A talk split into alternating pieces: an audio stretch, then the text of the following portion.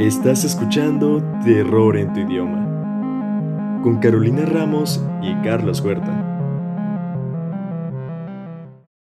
Bienvenidos a Terror en tu idioma. Mi nombre es Carolina Ramos y me acompaña Carlos Huerta. Hola Caro, ¿lista para el episodio de hoy? Claro que sí. Todos en algún momento, cuando viajamos a otro estado o tenemos la fortuna de viajar a otro país, hemos tenido que hospedarnos en algún hotel. En esta ocasión les traemos varias historias ocurridas en nuestro país y en estos misteriosos lugares.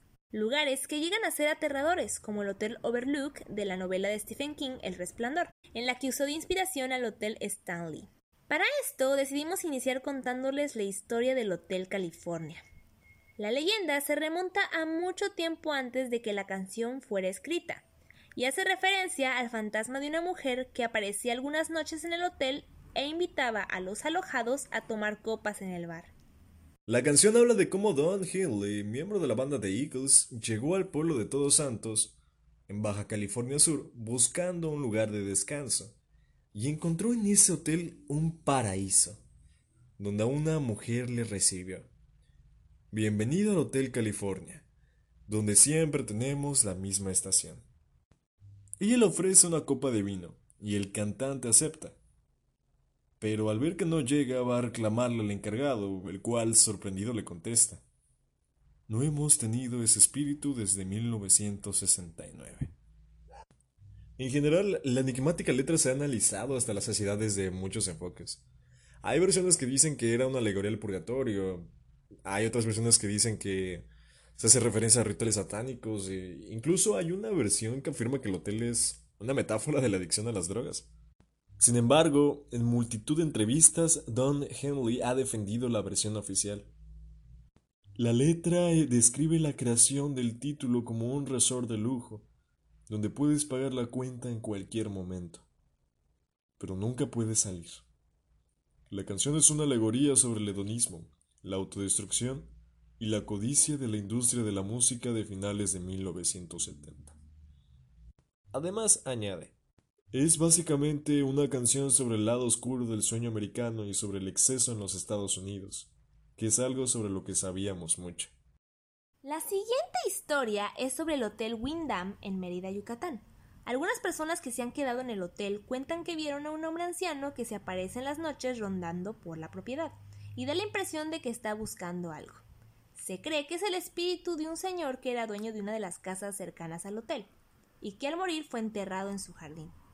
Similar historia es la del Hotel San Diego en Guanajuato.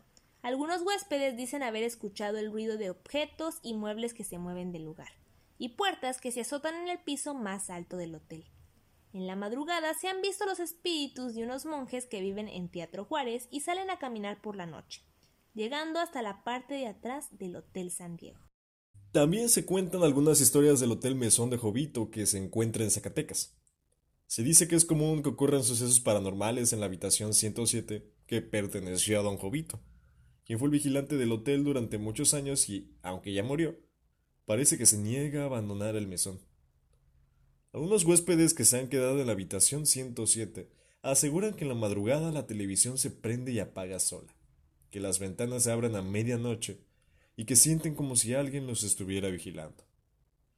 Este cuarto es el más solicitado del hotel por visitantes de todo el mundo, que quieren comprobar por sí mismos estos fenómenos. Otra de las historias es la del Hotel Posada San Francisco en Tlaxcala.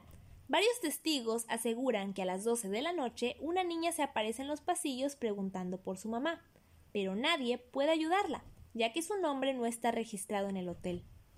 Se cree que es el fantasma de una pequeña que murió ahogada en una pila de agua, del antiguo lavadero público que había en el lugar. Esta niña no es el único espíritu que habita en el hotel. También se escuchan las voces de una pareja de enamorados que el destino separó justo antes del día de su boda.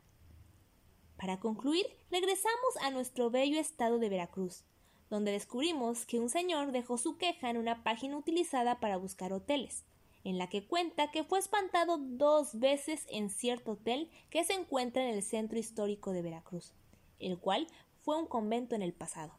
Al respecto, el huésped escribió lo siguiente. La verdad es una lástima todas las fallas que tienen de servicios ya que el edificio está muy bonito, de estilo colonial. Fallan la presión de las regaderas, no funcionan los controles remotos de las TVs, y los aires acondicionados tiraban agua al piso, y como son cerámicos, se pone muy resbaloso.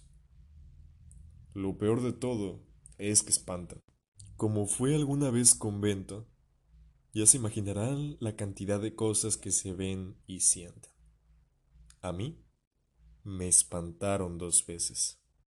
Ustedes tendrán la mejor opinión. Si conoces más historias de este tipo, no dudes en compartírnoslas. Nos fascina encontrar nuevas leyendas. Esto ha sido todo por el episodio de hoy. Pero recuerden seguirnos en nuestra página de Facebook, en YouTube y Spotify. Mi nombre es Carolina Ramos. Y yo soy Carlos Huerta. Y, esto, fue Terror en tu idioma.